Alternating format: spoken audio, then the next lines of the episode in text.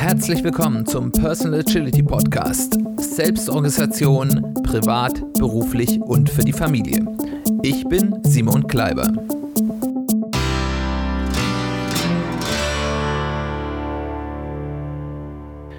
Herzlich willkommen zu einer weiteren Folge des Personal Agility Podcasts.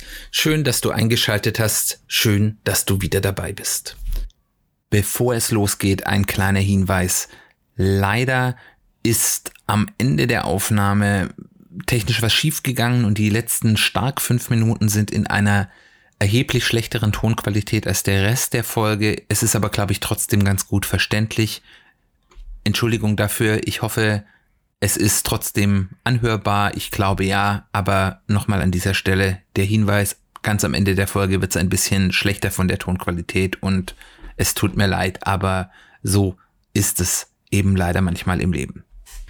Heute ist die letzte und fünfte Folge unserer Serie über das Fünf-Aspekte-Modell und wir haben uns schon beschäftigt mit dem Aspekt von Beruf und Karriere, mit dem Aspekt von Freundschaft und Familie, mit dem Aspekt von Gesundheit und Fitness, mit dem Aspekt von Partnerschaft und Sexualität und jetzt werden wir uns mit dem wahrscheinlich am schwersten so ganz praktisch greifbaren Aspekt äh, beschäftigen, nämlich dem, was ich innere Welt nenne.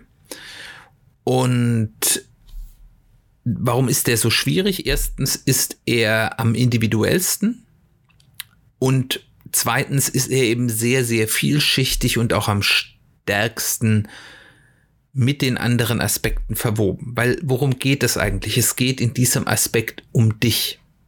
Um dich, deine Bedürfnisse,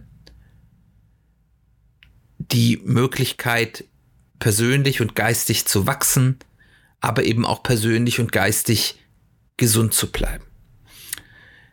So schwierig das ist, das zu verallgemeinern und auch ganz praktisch werden zu lassen, möchte ich trotzdem versuchen, ein paar Ansatzpunkte zu geben, die vielleicht nicht als Kochrezept eignen, aber die vielleicht zumindest helfen, leichter den richtigen Weg für dich zu finden. Und ich möchte das in fünf Bereichen dieses Aspekts innerer Welt tun. Und der erste Aspekt, na, nicht der erste Aspekt, den haben wir ja schon, den ersten Bereich, den man betrachten sollte, ist, was brauche ich eigentlich als Mensch, um dauerhaft in erster Linie mal funktional zu bleiben und im zweiten Schritt und natürlich auch eigentlich wichtigeren Schritt, aber das erste ist eben die Voraussetzung, auch glücklich zu sein. Und das ist sehr, sehr individuell, welche Bedürfnisse man hier hat.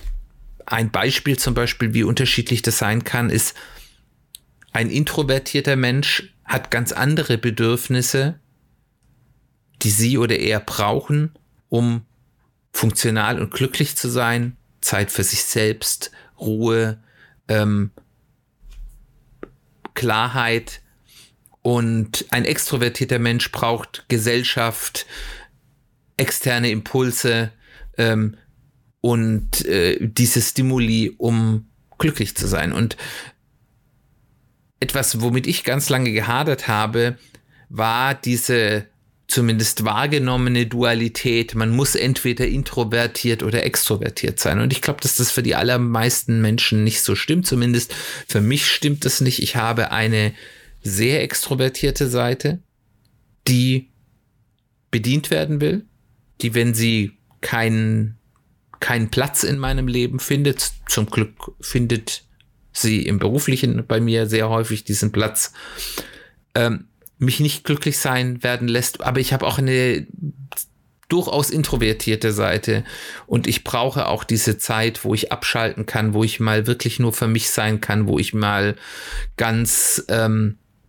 ohne jeglichen externen Einfluss mich mit mir selbst oder mich mit Dingen, mit Büchern, mit, mit geistigem Input auseinandersetzen kann äh, und wo ich wirklich niemand anderen brauche.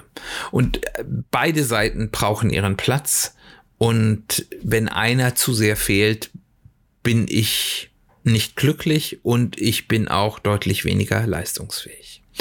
Also das Erste, was ihr tun solltet, ist mal in euch gehen und mal ein bisschen selbst zu beobachten, was tut euch gut, was für eine Art von, was ist für euch Erholung? Und, und da, da sind wir jetzt wieder, wenn wir zum Beispiel introvertiert, extrovertiert sind. Ist für euch Erholung, ihr geht auf eine Party und trefft euch mit netten Menschen? Ist für euch Erholung, ihr zieht euch möglichst alleine mit einem Buch äh, zurück oder geht alleine auf einen Spaziergang? Ist alleine sein für euch ein Stress oder nicht? Und das ist nicht nur intro-extrovertiert, das ist jetzt nur ein sehr greifbares Beispiel. Überlegt euch, was tut euch gut? Und es kann auch beides sein äh, in welcher, wenn es beides ist oder, oder mehrere unterschiedliche Dinge sind, die ihr braucht, damit es euch gut geht, was sind die richtigen Dosen dafür? Der nächste Schritt, wo ihr dann darüber nachdenken müsst, ist, wie viel Arbeit ist gesund für mich? Und da ist dann auch wieder die Frage, was ist Arbeit? Weil wenn ich von Arbeit rede, ist es natürlich nicht nur Erwerbsarbeit, sondern sind Aufgaben, die ihr durchführt, die alleine diese Bedürfnisse, über die ihr gerade nachgedacht habt, nicht erfüllen.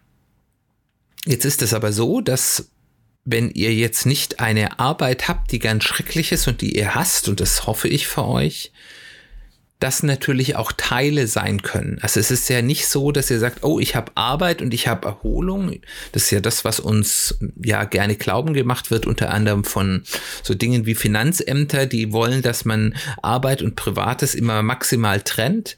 Äh, das ist ja nicht so, sondern wenn wir jetzt nicht total unglücklich in unserer Berufswahl waren, dann ist ja Arbeit nicht nur Arbeit, sondern häufig auch was, was wir gerne machen und was uns nicht nur Energie zieht, sondern uns auch Energie gibt. Und genauso gibt es im privaten Bereich, das werdet ihr wissen spätestens, wenn ihr Kinder habt, aber auch davor, ähm, gibt es ja auch im privaten Bereich Dinge, die eher anstrengend sind, die eher vielleicht Fleißarbeit sind, die wir nicht so gerne machen ähm, und andere Dinge eben, die für uns wirklich Erholung sind. Und es gibt auch Dinge, die uns gut tun und trotzdem keine Erholung für uns sind. Also das merkt man ja, es gibt unterschiedliche Formen des Urlaubs. Für die einen ist es Urlaub zwei Wochen am Strand zu liegen und nichts zu tun und für andere, die machen intensive Kulturtouren oder gehen auf anstrengendste äh, Wander- oder Mountainbike oder was auch immer Touren, wo sie danach wahrscheinlich körperlich fix und fertig sind, aber vielleicht geistig aufgetankt habe. Also, das ist nicht so schwarz und weiß, deswegen macht es Sinn, sich darüber mal ein bisschen Gedanken zu machen, was tut mir gut und wie viel von was, um es jetzt mal gar nicht in Arbeit und Nicht-Arbeit aufzutrennen, tut mir gut. Und das hat häufig dann auch was mit einer Rotation von Aufgaben zu tun. Also wenn ich den ganzen Tag zum Beispiel im beruflichen Umfeld hart geistig arbeite, dann möchte ich vielleicht in der Freizeit irgendwas machen, was meinem kreativen Geist hilft oder vielleicht auch mal eine ganz stumpfe Aufgabe zu tun. Vielleicht tut es mir dann gut, einfach mal das Haus zu putzen. Obwohl, wenn man mich fragen würde, ist das Hausputzen etwas, was dich, was erholsam für dich ist, würde ich generell Nein sagen. Aber wenn ich inter geistigem Overload ist, ist eine Arbeit wie diese oder irgendwie im Garten arbeiten oder sonst irgendetwas, was eher man jetzt als eine stumpfe Arbeit charakterisieren würde, dann vielleicht erholsam für mich. Und das sind Dinge, über die ich nachdenken muss. Und ganz wichtig, und da haben wir in vergangenen Folgen ja schon ein paar Mal drüber nachgedacht, das, und das ist etwas, womit ich immer äh, weil ich so viel gute Dinge zu tun hätte, die ich auch teilweise sehr gerne tun, tue, viel mehr als ich Zeit habe, die Wichtigkeit auch mal unverplante Zeit zu haben.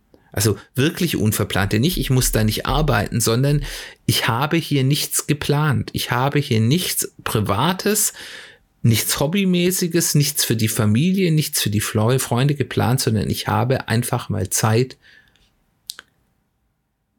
wo ich mich niemanden anderen gegenüber und vor allem auch mir gegenüber selbst nicht rechtfertigen muss und sagen kann, entweder ich tue nichts, ich setze mich nur aufs Sofa, schaue in die Natur, mache einen Spaziergang, schaue mir sinnlos ähm, Reels oder TikToks auf meinem Handy an, äh, mach irgendwas, was ich schon irgendwie mal machen wollte und was irgendwie nicht wichtig ist oder schlaf einfach oder was auch immer. Aber also wirklich nicht, ich habe nicht geplant, oh, ich muss mich da jetzt erholen. Ich habe nicht geplant, ich möchte jetzt etwas ausprobieren, was ich lernen möchte. Ich habe nicht geplant, ich möchte einen Spaziergang machen, was mit gut tut, sondern wirklich, ich habe nichts geplant. Und das ist, glaube ich, gerade für Menschen, die sich mit so ein bisschen Selbstoptimierung und Personal Growth auseinandersetzen, ein paradoxer Prozess, dass um eben langfristig ein besserer und auch effektiverer Mensch ist, eben es auch wichtig ist, diese vollständig uneffiziente, unverplante Zeit zu haben. Und zu dieser Rotation gehört eben auch, dass ihr Outlets schafft für Dinge, die sonst zu kurz kommen. Also zum Beispiel für mich ist es wichtig, ja, ich habe eine Arbeit, die ist geistig recht herausfordernd, aber sie ist nicht übertrieben kreativ. Deswegen ist es für mich wichtig, dass ich immer wieder mir Outlets schaffe, in denen ich mich kreativ ausleben kann, in der ich meine Kreativität rauslassen kann. Und ich habe da im Lauf meines Lebens viele Dinge gemacht, die mir auch alle Spaß gemacht haben. Äh, und es ist auch Teil der Kreativität, dann neue kreative Dinge auszuprobieren. Und das ist wichtig für mich, dass ich mir hier diesen Raum schaffe.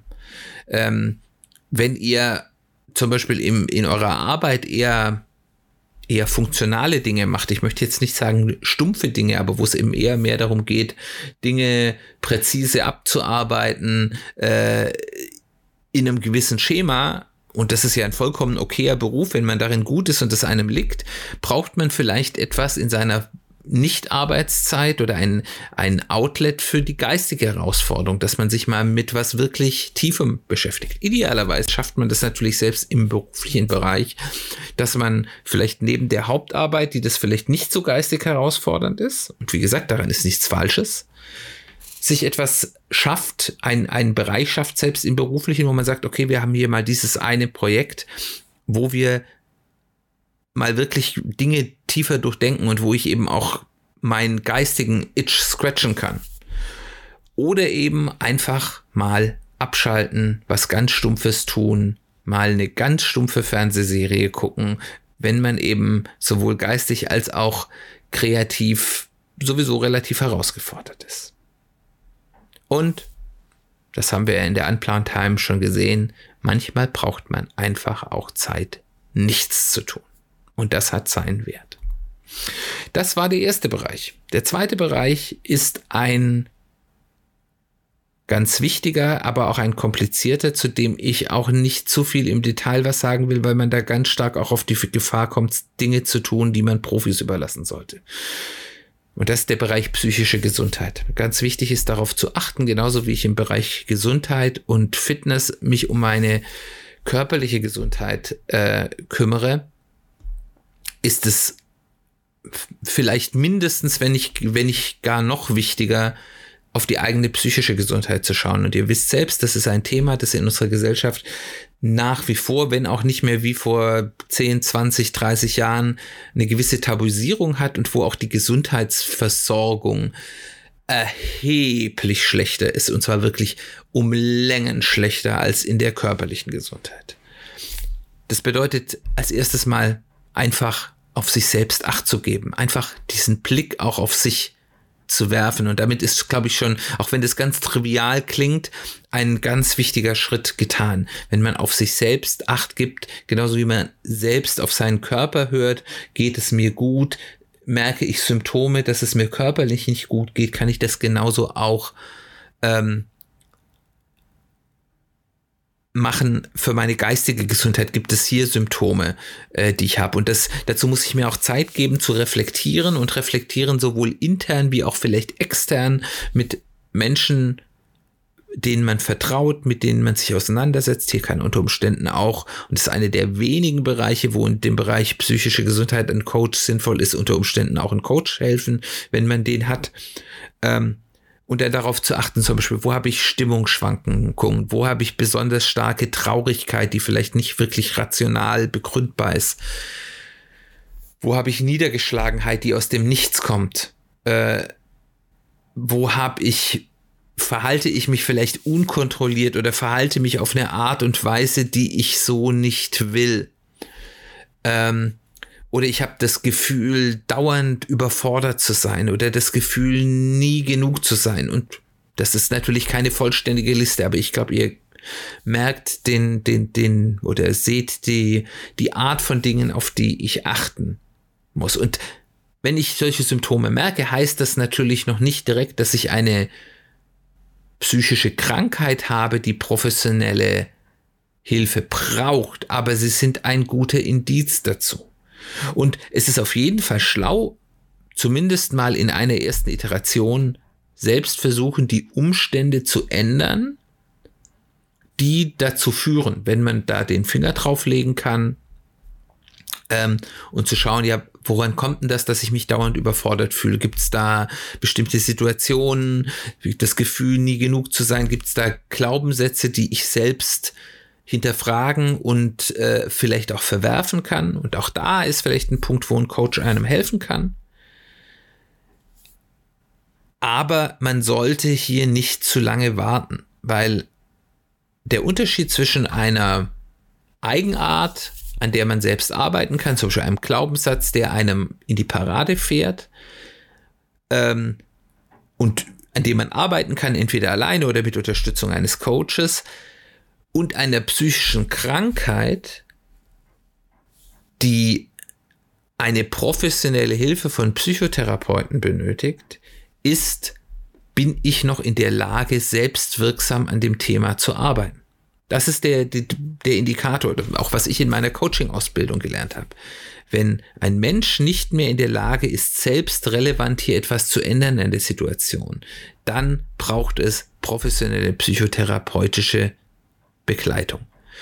Und man kann das dann versuchen, selbst oder mit Unterstützung von einem Coach abzuklären. Aber wenn das nicht der Fall ist, dann lieber einmal zu viel und lieber einmal zu früh die Hilfe zu suchen, sich einen Psychotherapeuten zu suchen und besonders auch sehr früh, weil dort sind leider, und das ist der Punkt, wo wir vorher bei der äh, medizinischen Versorgung sind, die Wartezeiten zum Teil erheblich und wir sprechen hier von Monaten bis Jahren, die man hier teilweise auf einen Platz warten muss. Deswegen lieber diesen Schritt einmal zu früh zu gehen, um sich nachher zu sagen lassen, zu lassen, nee, sie brauchen keine Psychotherapie, äh, als es einmal zu wenig zu tun und dann in Probleme zu laufen, die man dann selbst nicht mehr unter Kontrolle hat.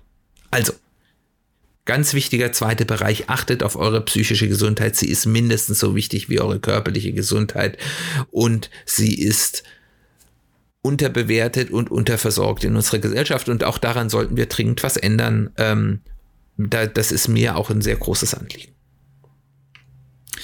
Der dritte Bereich ist ein Bereich, den ich vielleicht mal subsumieren will unter dem Begriff Selbstliebe.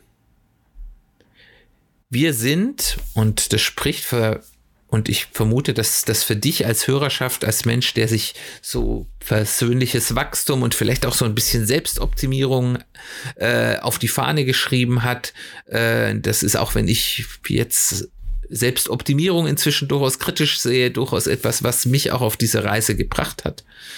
Ähm, sind wir häufig unsere eigenen härtesten Kritiker.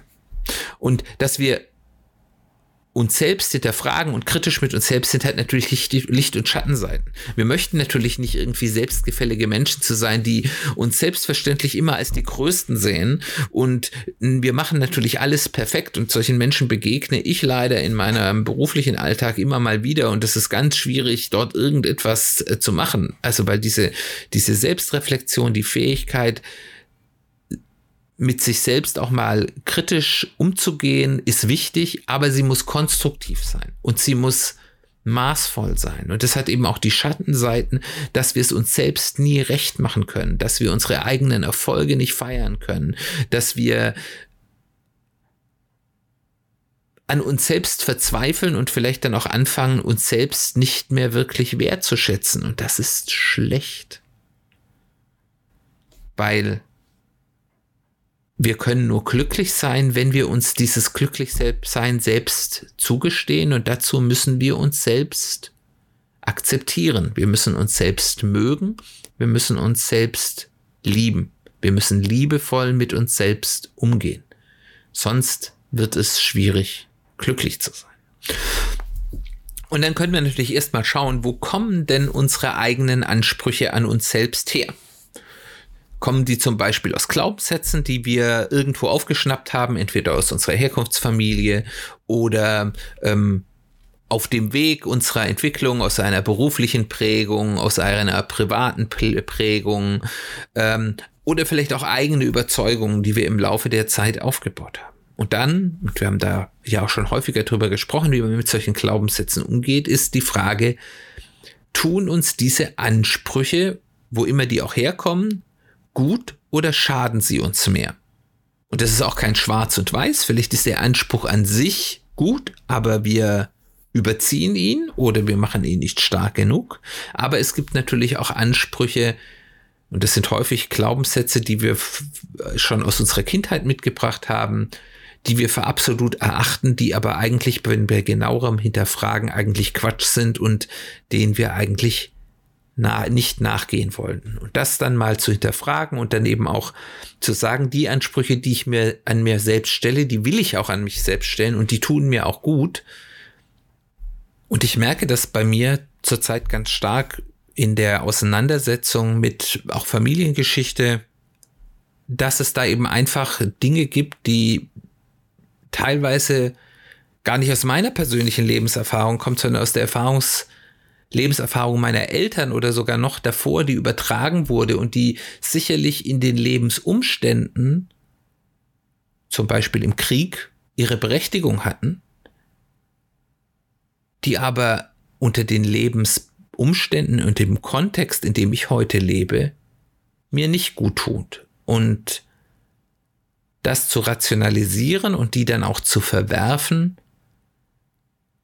hat mein Leben einfacher und leichter gemacht und mich dazu geführt, Entscheidungen zu treffen, die mir gut tun, die ich aber vor ein paar Jahren hätte noch nicht treffen können, weil ich von diesen geerbten Glaubenssätzen zu sehr geprägt war.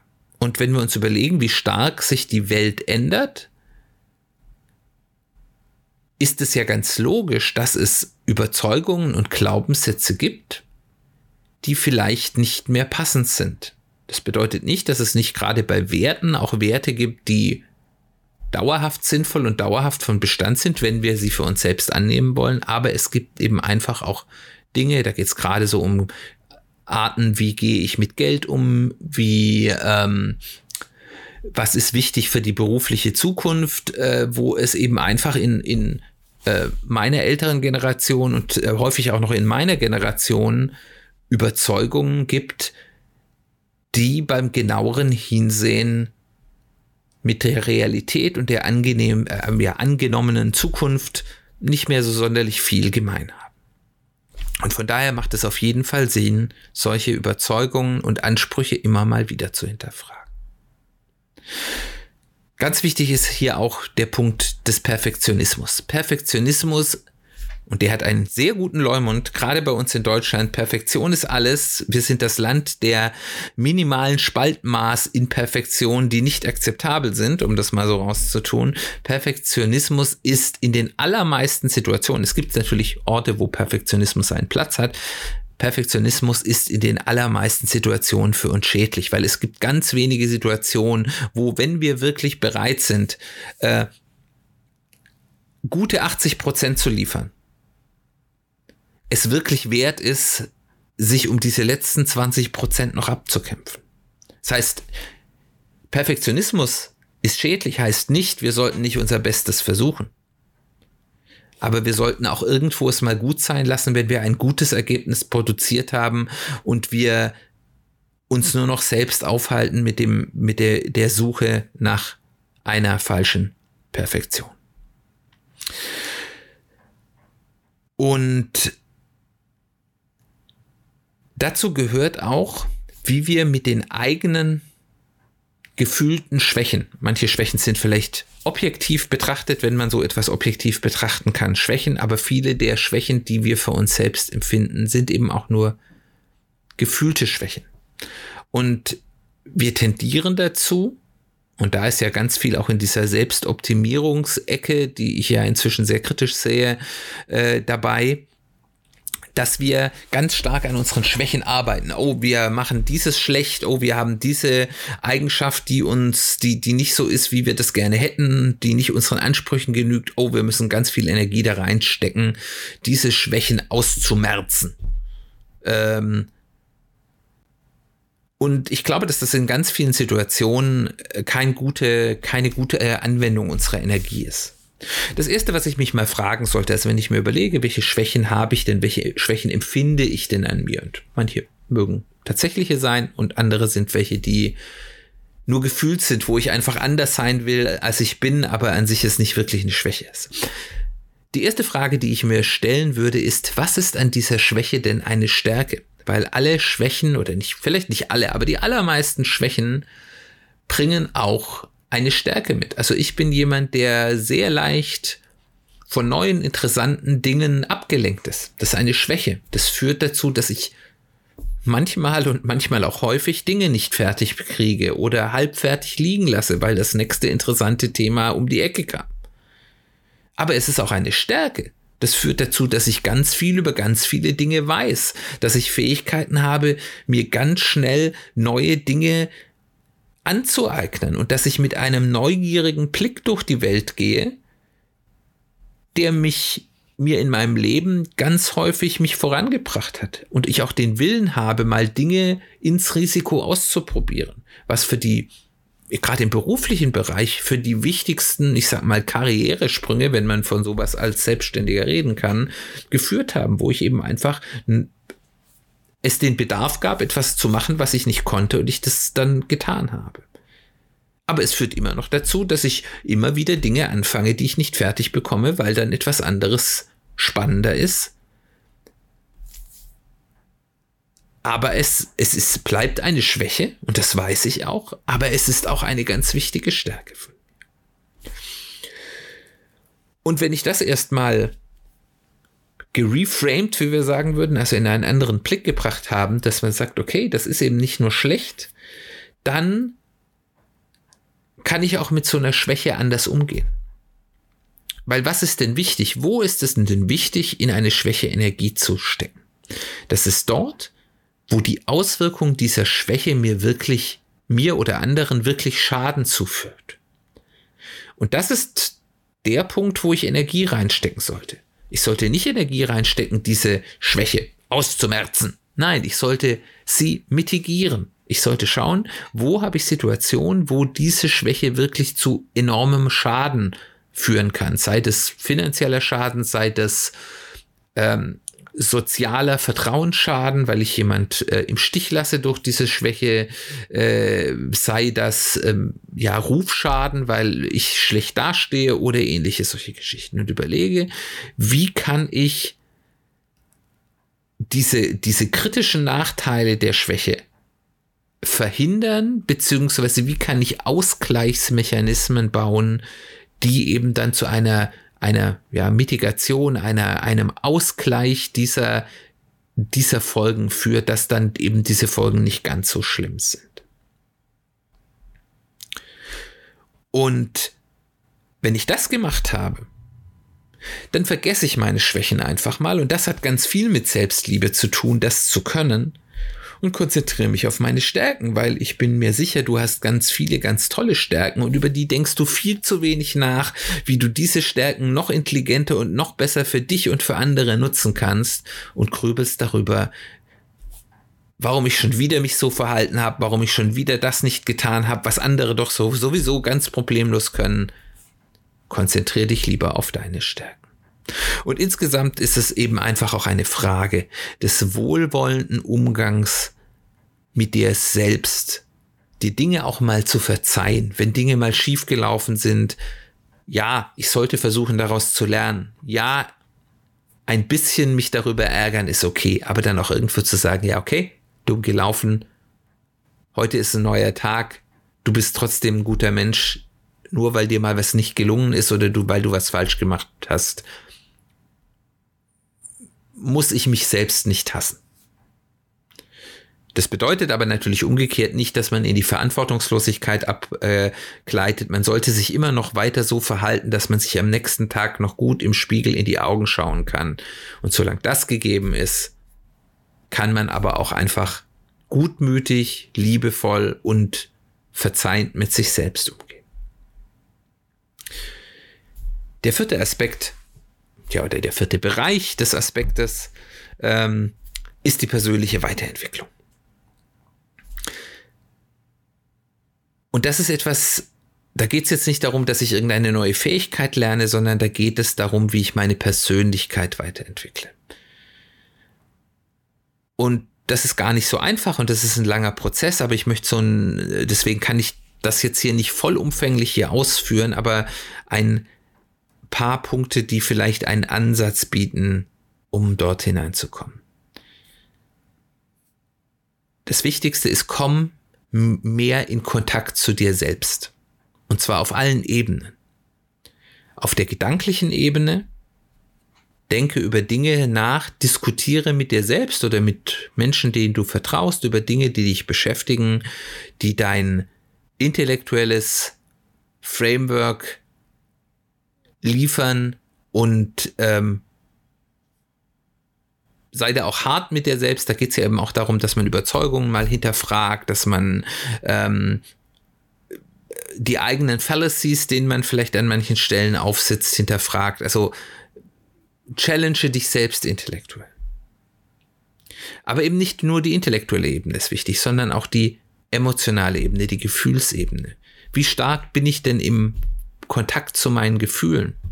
Und das ist etwas auch, das ist A bei Deutschen generell, wir sind jetzt ja nicht unbedingt gerade die Gefühlsmeier äh, kulturell gesehen und insbesondere auch bei Männern, wo Gefühle eher et als etwas ähm, Schlechtes gesehen werden und wo Gefühlskontrolle oder keine Gefühle zeigen als kulturell als etwas Wertvolles gesehen wird.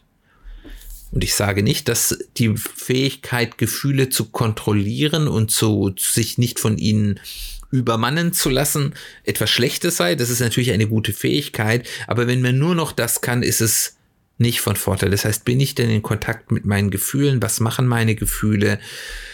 Wo steuern mich meine Gefühle, wo ich das vielleicht selbst nicht will? Und wo lasse ich meine Gefühle links liegen, wo ich das vielleicht nicht tun soll?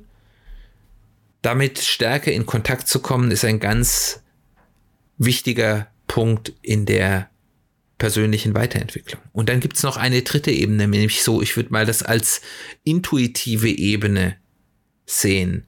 Wie sehr sind wir denn im Kontakt mit unserer Intuition, mit unserem Bauchgefühl, die ja weder was mit Intellekt noch mit Gefühlen zu tun hat. Das wird ja häufig wird Bauchgefühl mit Gefühlen gleichgesetzt. Ich glaube aber, dass das noch mal was anderes ist, sondern das ist ein Kontakt zu wenig greifbaren Dingen, ich würde jetzt sagen, vielleicht zu unserem Unterbewusstsein. Andere Leute würden das auch ein bisschen gutmütig würde man sagen, spiritueller, bösartiger würde man esoterischer sehen, dass das irgendwie ein Kontakt zu einem etwas darüber liegendem ist. Ich möchte das jetzt nicht einordnen. Für mich ist das der Kontakt zu meinem Unterbewusstsein. Ähm, und das ist für mich eine gut genug Erklärung. Ähm, und selbst wenn das andere wahr wäre, würde das keinen Unterschied machen. Habe ich Kontakt dazu, gebe ich mir Raum darauf zu heben. Und das ist dieses, dieses Nutzen der Intuition. Nicht als ich muss immer alles nur von der intuitiven Ebene entscheiden, aber auch wirklich das nutzen zu können, ist ein ganz wichtiger Schritt. Und das sind Dinge, die kann man nicht erzwingen.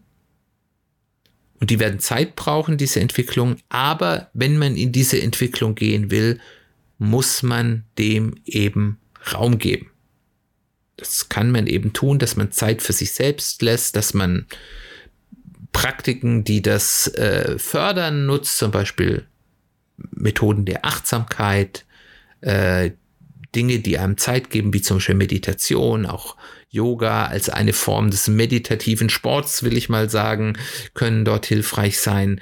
Ähm, aber da gibt es ganz viele Geschmacksrichtungen, aber man muss eben diesem diesen Dingen Raum geben, damit sie sich entwickeln können und in unserem hektischen Alltag tun wir das häufig nicht.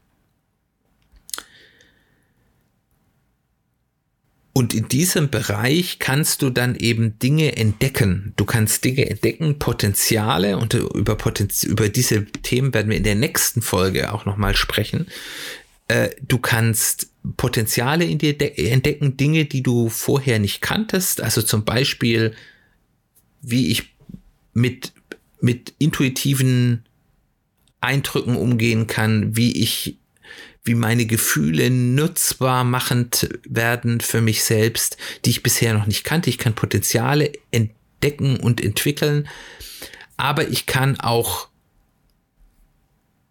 Schatten in mir selbst entdecken. Dinge, die zum Beispiel durch ja, Entwicklung in Kindheit und Jugend vergraben wurden, die zum Beispiel bei ganz vielen Menschen gibt es im emotionalen Bereich bestimmte Dinge, die wir nicht mehr zulassen aufgrund von Erfahrungen ähm, in der Kindheitsentwicklung, weil sie zum Beispiel in unserem Elternhaus nicht gut geheißen wurden und, und ähm, ja, immer negativ konnotiert wurden und die wir dann in uns selbst verschlossen haben oder sogar durch wirklich situativ traumatische Ereignisse ähm, verschlossen wurden und an denen können wir arbeiten, entweder selbst oder mit Hilfe von, von professionellen Begleitern, je nachdem, was das ist, kann das dann zum Beispiel ein Coach sein. Äh, bei schwereren, gerade schocktraumatischen Geschichten muss das unter Umständen dann ein, ein äh, Therapeut sein. Aber können wir wieder Dinge, die als Schatten oder als eingefrorene Bereiche in uns selbst liegen, wieder entdecken und wieder für uns nutzbar machen äh, und damit wachsen. Und wie gesagt, zu diesem Thema werden wir nächste Woche in, im, im Podcast noch ein bisschen mehr äh, und tiefer schauen. Der Punkt ist im Endeffekt, versuche langsam, aber kontinuierlich, kontinuierlich eine bessere Version von deiner selbst zu werden. Das klingt jetzt ganz groß, und es klingt wieder nach Perfektionismus. Wir möchten der perfekte Mensch werden. Das ist es aber genau nicht, sondern es geht darum, auf eine wertvolle Reise zu gehen, auf eine Reise, wo du mehr über dich lernst und damit eben auch mehr und mehr, Sel mehr Selbstwirksamkeit und auch mehr Ruhen in dir selbst und auch mehr Akzeptanz von dir selbst mitnehmen kannst. Und das führt zu mehr Optionalität. Das heißt, mehr Möglichkeiten, Dinge zu erreichen, aber es führt auch in sich selbst zu mehr Glück, weil das eine unendlich befriedigende, aber eben auch eine unendliche Reise gibt. Den perfekten Zustand gibt es, auch wenn das vielleicht die eine oder andere religiöse Strömung anders sieht, nach meiner Überzeugung nicht. Der letzte Punkt und der wahrscheinlich individuellste Punkt ist Spiritualität. Spiritualität hat ja was mit, mit Religion zu tun, muss jetzt nicht mit organisierter Religion zu tun, aber es ähm, ist unser Kontakt zu dem, was irgendwo größer ist als wir selbst, größer als die Welt, die wir tagtäglich sehen. Und das ist sehr individuell, je nachdem, was für eine religiöse oder philosophische Überzeugung wir haben. Und deswegen möchte ich hier nicht zu sehr in Details gehen, weil da kann man eigentlich nur in Fettnäpfchen treten. Aber ich versuche mal ein paar Punkte äh, zu bringen, die, die universell sind. Also das erste ist, nimm dir Zeit für die Themen und auch Rituale, die deiner eigenen religiösen oder philosophischen Ausrichtung entsprechen. Also um mal ganz plakative Beispiele nehm, zu nehmen, wenn zum Beispiel deine Religion der Islam ist, verlangt diese religiöse Ausrichtung, dass du fünfmal am Tag betest und dass du einmal im Jahr für einen Monat einen Fastenmonat einhältst und noch einige andere Dinge, aber das sind mal die plakativsten Beispiele. Und wenn du dieser Religion nachlegst, dann ist das wahrscheinlich eine gute Sache für dich, wenn das deine religiöse Überzeugung ist, dass du dir Zeit dafür nimmst, diese Rituale wahrzunehmen. Wenn du einer anderen religiösen oder philosophischen äh, Ausrichtung entsprichst, gibt es vielleicht andere Dinge. Zum Beispiel im Christentum gibt es, auch wenn das jetzt weniger stark konnotiert gibt, gibt es aber eine stark verbreitete Überlegung, dass man täglich die Bibel lesen sollte. Wenn das deine Überzeugung ist und das dir gut tut, nimm dir Zeit dafür. Und bei anderen religiösen und philosophischen Ausrichtungen gibt es wieder andere Themen oder Rituale, die von dieser Ausrichtung wichtig gesehen werden. Aber du bist nicht Gefangener deiner Religion. Und das ist für mich persönlich ein ganz wichtiger Teil. Wir sind meistens in einen gewissen religiösen Kontext hineingeboren. Manche haben auch eine Religion für sich angenommen. Aber auch hier solltest du dich immer fragen, tut mir das gut? Und wenn wir in unsere Geschichte schauen, und ich möchte jetzt gar nicht anfangen, welche Religion wie, wo, wann was gemacht hat und welche Religion vielleicht die richtige oder nicht die richtige sei es. Religionen haben immer auch eine große Schattenseite. Religionen waren häufig oder wahrscheinlich auch immer irgendwo ein Machtinstrument. Sie waren häufig ein Unterdrückungsinstrument und sie waren auch etwas, was der Auslöser für einige der schlimmsten Kriege und Gräueltaten unserer Geschichte waren. Und auch das gehört dazu, wenn man über Religion spricht. Und auch wenn es sicherlich Religionen gibt, deren Menschenbild jetzt vielleicht nichts wäre, was ich besonders ähm, empfehlenswert finde, ist es ja häufig nicht so, dass an sich Religion an sich schlecht ist, also die spirituelle und philosophische Unterbau, sondern es ist eben dass die organisierte Religion immer aufgrund der Absolutheit, die sie in den meisten Fällen mit sich trägt und der Autorität, die sich mit, mit sich trägt, immer ein Machtkonstrukt ist, das man zum Guten wie zum Schlechten einsetzen kann und das leider in der Menschheitsgeschichte häufig auch in prinzipiell wohlmeinenden Religionen zu Schlechtem genutzt wurde. Und da kann man glaube ich, auch relativ wertfrei über die allermeisten Weltreligionen schauen und wird vielleicht bei der einen mehr und bei der anderen weniger, aber doch genug Beispiele sowohl des Guten wie auch des Schlechten finden. Das heißt, schau immer, tut es mir gut? Ist das, was die Religion mir bringt, etwas, was mich fördert? Oder werde ich hier in eine Form gepresst, in der mich eine organisierte Religion sehen will? Ähm, ist hier die Religion für mich da oder ich für die Religion? Aber auch außerhalb der ganz klassischen äh, religiösen Techniken gibt es auch andere Dinge, die eben für einen Kontakt zur eigenen Spiritualität nützlich sind. Dazu gehört natürlich sich auch auseinanderzusetzen mit unterschiedlichen Philosophien und Religionen, weil das einem viele Einblicke gibt, auf der anderen Seite aber auch zeigt, dass es vielleicht auch sehr gewöhnliche Dinge in Religionen gibt, die es eigentlich in jeder Religion gibt äh, und die vielleicht gar nicht so äh, einzigartig sind in dem, was man so, wenn man nur die Lehre der einen Religion sieht. Äh, und auf der anderen Seite aber eben auch eine Befassung mit dem, was ist denn das, was größer ist als uns selbst? Was ist denn das, was äh, für Menschen eine Rolle spielt, auseinandersetzt? Und dazu gehört es eben auch Techniken wie Meditation, die es ja in unter anderem Namen und anderen Formen eigentlich in fast allen Religionen gibt. Man sagt natürlich, Meditation kommt immer eher aus den östlichen Religionen, aus dem Hinduismus oder aus dem Buddhismus. Aber wenn man sich viele Praktiken auch im Christentum anschaut oder auch zum Beispiel praktisch, äh, Praktiken, wie sie die Sufi ähm, im, im äh, Islam äh, praktizieren, gibt es Meditation oder meditationsähnliche Praktiken in ganz vielen Religionen und ganz vielen ähm, ja, Philosophien und zeigt auch, dass eben diese Art der Meditation, des, der Achtsamkeit, des Bewussten aus dem rein rationalen Raum herausgehen etwas ist, was die Beschäftigung mit Spiritualität im Allgemeinen mit sich bringt oder fördert. Und deswegen ist es, glaube ich, auch, wenn man sich mit seiner eigenen Spiritualität, gerade auch jenseits der Grenzen von formal festgesetzten Religionen auseinandersetzen will, ein guter Standpunkt. So, ich hoffe, es wird jetzt wieder deutlich länger, als ich das gedacht habe, aber ihr seht, das ist ein sperriges, sehr individuelles, sehr vielschichtiges Thema. Es ist wahrscheinlich das schwierigst zugänglichste Thema.